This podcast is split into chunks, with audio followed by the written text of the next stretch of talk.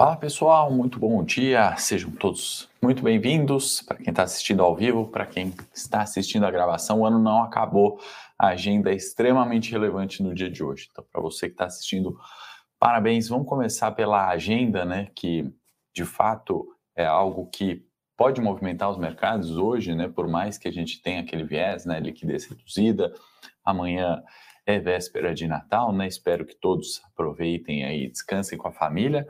Mas hoje aqui nos mercados, né, a gente tem tanto dados importantes aqui fora, né, IPCA 15 para sair aqui no Brasil, uh, tem também CAGED, né, do IPCA 15, né, a nossa inflação, é, espera-se um arrefecimento para o mês de dezembro, né? Então, muitas vezes a gente vê no noticiário, né, a inflação mais alta de não sei quanto tempo, essa é a inflação para o mês de dezembro mais baixa em 18 meses, né? Então, a inflação arrefecendo um pouco no mês de dezembro, né? Desde 2018, se não me engano, a gente não tinha uma inflação assim tão baixa. Evidente que o ano, né, ainda é, a inflação assusta, né? Uma das maiores desde 2015, 10,47%, né? Muito disso a gente já falou por aqui, né? Questões de pandemia, aumento de energia, combustíveis, né? E no mês de dezembro, a parte que provavelmente arrefeça né, e vai dar uma inflação um pouco mais tranquilo,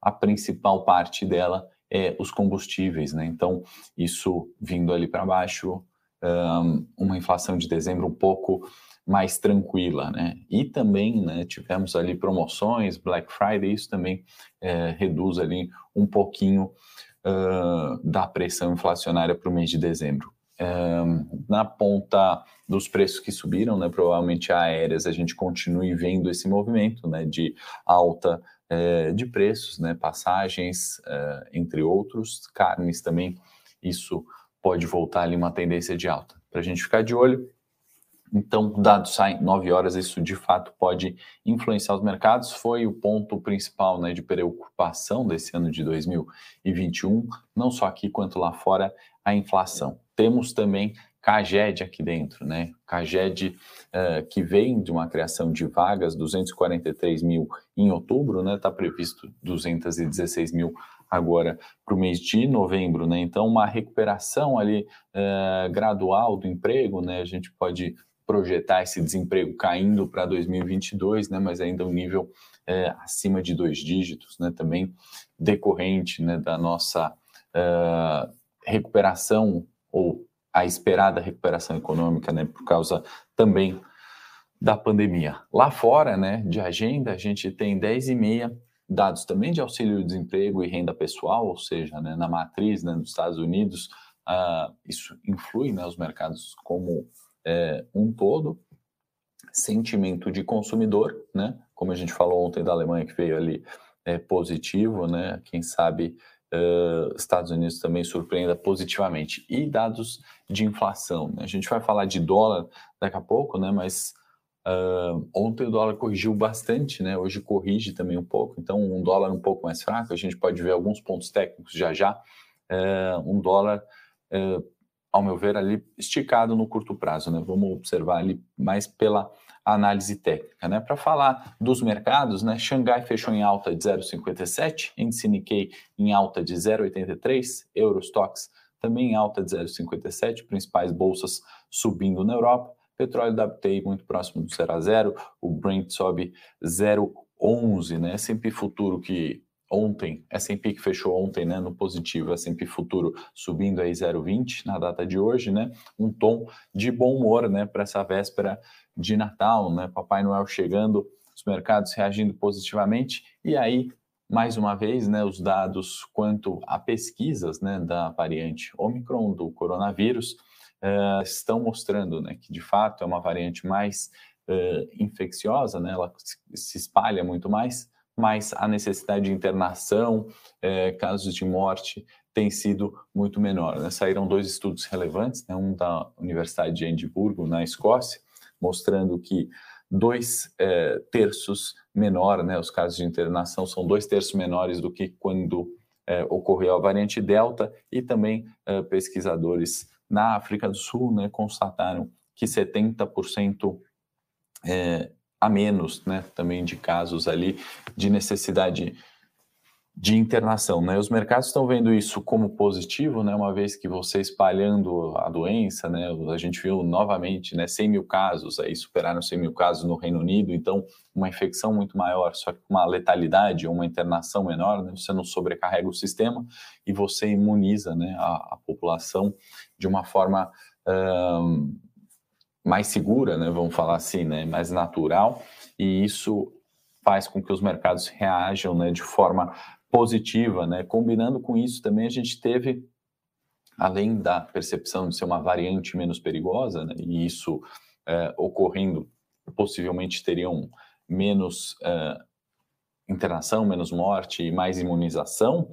É, a AstraZeneca também informou que foram feitos testes com a sua terceira dose e ela mostrou bastante eficiência né, contra a Omicron. Então, ela funciona, isso também tranquilizou os mercados. Né? Temos ali as questões das, das pílulas anti-Covid, né? tem a Merck que saiu com uma notícia lá atrás, uh, e isso marginalmente negativo agora, porque a França cancelou ali um, uma compra de uma quantidade de medicamentos da Merck, informando que não teria certeza quanto a essa pílula anti-Covid, e a Pfizer, por sua vez, uh, está fazendo os testes e, e, parece que vem aí com mais um comprimido, ou seja, é, vacinação avançando, é, variante talvez menos letal, né, segundo essas pesquisas, isso faz o tom uh, do mercado no dia de hoje, né, ter uh, um bom humor, né, então por isso fechamento na Ásia positivo, Europa operando no terreno positivo, né, é evidente que a gente não pode negligenciar riscos,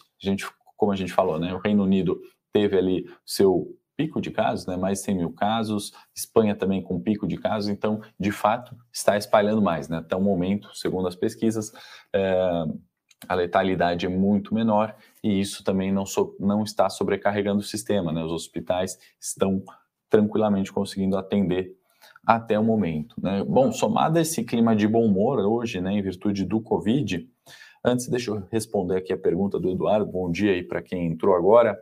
Uh, semana que vem tem pregão sim na B3, tá? A gente a B3 fecha sexta-feira e fecha na outra sexta-feira, né? Então, é, pregão funciona normalmente para ações, né? Só não vai funcionar 24 e 31, tá bom? É, e aí somado, né? Voltando aqui, somado nesse casos, nesses casos positivos, né? De enfim, no humor positivo, perdão, né, em virtude dos casos do coronavírus, a gente tem Banco Central do Japão, né, fazendo comunicado ontem é, é, que continuaria, né, com uma política acomodatícia, né, então voltando para trás um pouco, se me lembra 2013, 2012, quando o presidente do Fed, é, Ben Bernanke, falou que é, ia encerrados os estímulos, não encerrou estímulos e os mercados continuaram em alta. Né? É evidente que os estímulos têm diminuído, né? mas é, aquele pânico que o mercado se antecipa, né? e declarações, por exemplo, como ontem, né? feitas ali que as, a política acomodatícia deve ainda permanecer, né? isso é, continua ali, acho que ajuda nesse bom humor hoje que está basado bastante nas, nas, na não letalidade da Omicron. Pelo menos esse é, o, é a principal manchete aí que circula nas mesas, né? Além disso, também o Banco Central Europeu também, né, é, continuando ali com estímulos. A China, a gente viu na semana passada, reduzindo o compulsório, né? Então, me parece que a liquidez, fluxo de capitais no mercado continua. E Estados Unidos, né, que os juros estão é, subindo, né, os títulos do governo, a T-Note, por exemplo, de 30 anos voltou a subir, né, na máxima do dia, isso é um movimento ali é, de procura de risco, né, quando uma taxa sobe, né, pode ser que está tendo menos procura por aquele título e, e por ser um título de renda fixa, a gente pode supor que estaria indo para renda variável, né, então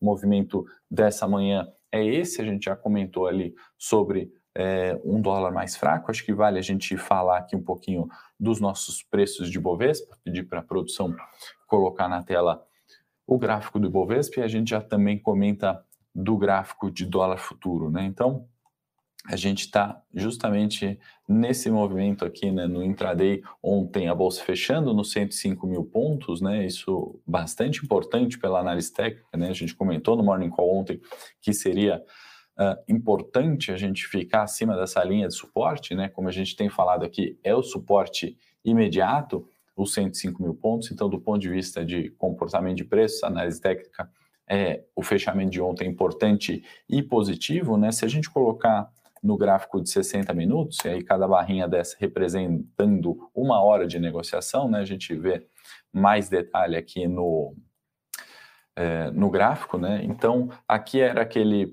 pivô de alta que a gente esperava, né? Esse teste aqui e o repique de preços, e aí o mercado está respeitando né, a resistência dos 107 mil pontos e testando novamente né, esse ponto de pivô de alta. Né? Ontem no, no Morning Call né, a gente comentou da possibilidade do mercado fazer esses dois movimentos, né? coincidentemente foi o, o mesmo tamanho da correção da curva. Né? Eu comentei que é, os 104 mil pontos, né, não de fato está confirmado o rompimento. Né? Isso aqui é um teste dessa região de suporte. Então, ficando acima dos 105 mil pontos é bastante importante, reforça né, a, a, a significância desse suporte 105. Mais uma vez, 102 mil pontos aqui embaixo mantido, né, caso isso não seja é, é, respeitado, né, caso 105 mil pontos não seja respeitado, 102 mil pontos. Recuperando preços acima da média é, de 200, né, do gráfico de 60 minutos,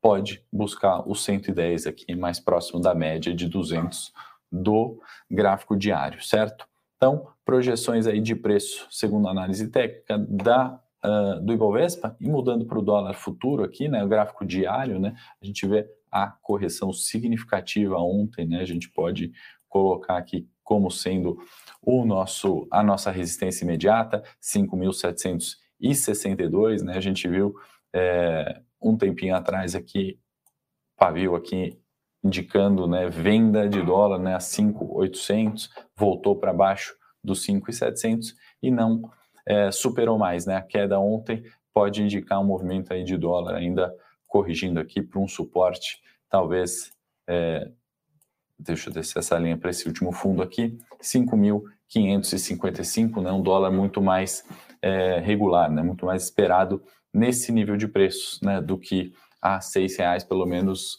tudo mais constante, né, observando o fluxo aí de mercado no curto prazo.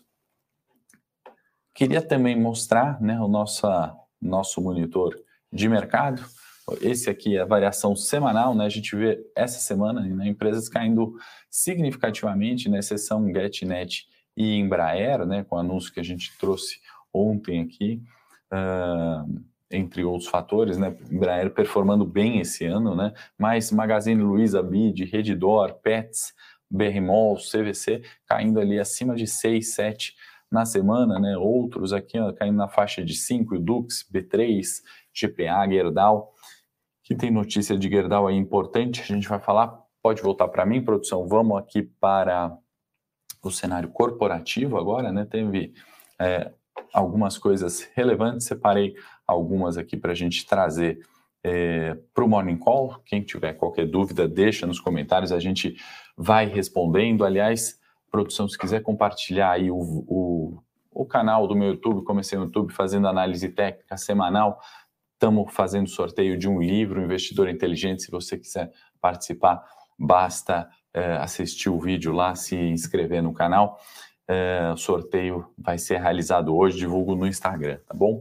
No cenário corporativo, então, né, a gente tem a Petrobras, que acabou finalizando né, mais uma venda para Petro Recôncavo, né, foram 12 campos terrestres, deu mais ou menos, o valor não é tão expressivo assim para a Petrobras, mais ou menos 100 milhões de reais, né, 12 campos, cerca de 17 milhões de dólares, né, mas eu acho que isso reforça aquele plano de desinvestimento da companhia, né? Além disso, ela informou a ANP, né, uma revisão ali no seu plano de desenvolvimento, e aí são novos negócios, novos investimentos em alguns campos ali de petróleo, né? E isso vai gerar mais receita para a companhia. Né? Esse é, campo que a Petrobras divulgou é no consórcio de Tupi, onde temos é, Petrobras, Shell, é, Petrogal e PPSA, anotei aqui para não esquecer, são essas quatro que participam desse campo. Petrobras revisando mais produção, mais receita para a companhia, então uh, levemente positivo, né? Os papéis deveriam reagir a essa notícia, né? Gerdau, né? Como a gente falou ali no gráfico, é, na, na, queda significativa dessa semana, né? Gerdau conclui um recebimento aí de cerca de um bilhão é, referente a uma, um depósito de, é, de empréstimos de compulsórios da Eletrobras. Né? Esse, esse ganho de casa, causa já tinha acontecido, ela já tinha falado no terceiro trimestre, já tinha reconhecido esse valor. Uh, dinheiro entrou na conta da Gerdau ontem, então conclusão ali desse processo eventualmente positivo para a empresa. É, Vivara né, concluiu um plano de expansão orgânica, foram mais 41 lojas, isso dá mais ou menos 17% da área total ali de vendas né, da, da empresa. Lembrando que Vivara fez um IPO justamente objetivando né, uh, participar de praticamente um terço dos shoppings, é, expansão de lojas, né, então um plano bastante agressivo. Né, eu lembro que na época eu vi o IPO, achei bastante agressivo e vem aí entregando 41 novas lojas, uh, aumentando sua área de expansão, executando ali né, o que ela chama de plano de expansão orgânica. E tem JCP aí para quem é, para quem é acionista da Movida e da Unidas, né? O setor ali de locação bastante forte. Movida vai ficar ex no dia 30 do 12, paga 0,12 em juros sobre capital próprio por ação. A Unidas paga 0,11 e fica ex dia 28. Rap Vida vai pagar um, um JCP pequenininho, 004 por ação, fica ex 28, né? Acho que só para se atentar ao ajuste ali da, da companhia. A Multiplan também vai ficar ex 29 do 12, 049 acionistas da Multiplan Shopping Center, administradora de shoppings, pagando dividendo, e a TOTOS também anotei aqui, 013 de dividendos, é, fica ex no dia 29 do 12, tá bom, pessoal? Excedi um pouquinho o tempo aqui, mas agradeço a presença de vocês. Uh, vou comentar sobre Sula e sobre fertilizantes Serenir nos comentários. Se alguém tiver alguma dúvida, alguma pergunta, deixa nos comentários. Eu vou responder para vocês, tá bom? No mais, desejo a todos aí um bom Natal. Aproveitem com suas famílias, descansem, é, aproveitem o final de semana. Na segunda-feira eu estou de volta no Morning Call. A gente não para, né? O mercado não vai parar. A agenda hoje é relevante, né? Como eu falei, então vamos ficar atento nesses dias, eventualmente, algumas oportunidades de curto rebalanceamento de carteiras ali para longo prazo podem ser feitos também. E fico aqui à disposição. Obrigado por terem assistido. Até o próximo vídeo. Para saber mais sobre a Levante, siga o nosso perfil no Instagram, levante.investimentos. Se inscreva no nosso canal do YouTube, Levante Investimentos. E para acompanhar as notícias do dia a dia e mais sobre a Levante, acesse nosso site levante.com.br.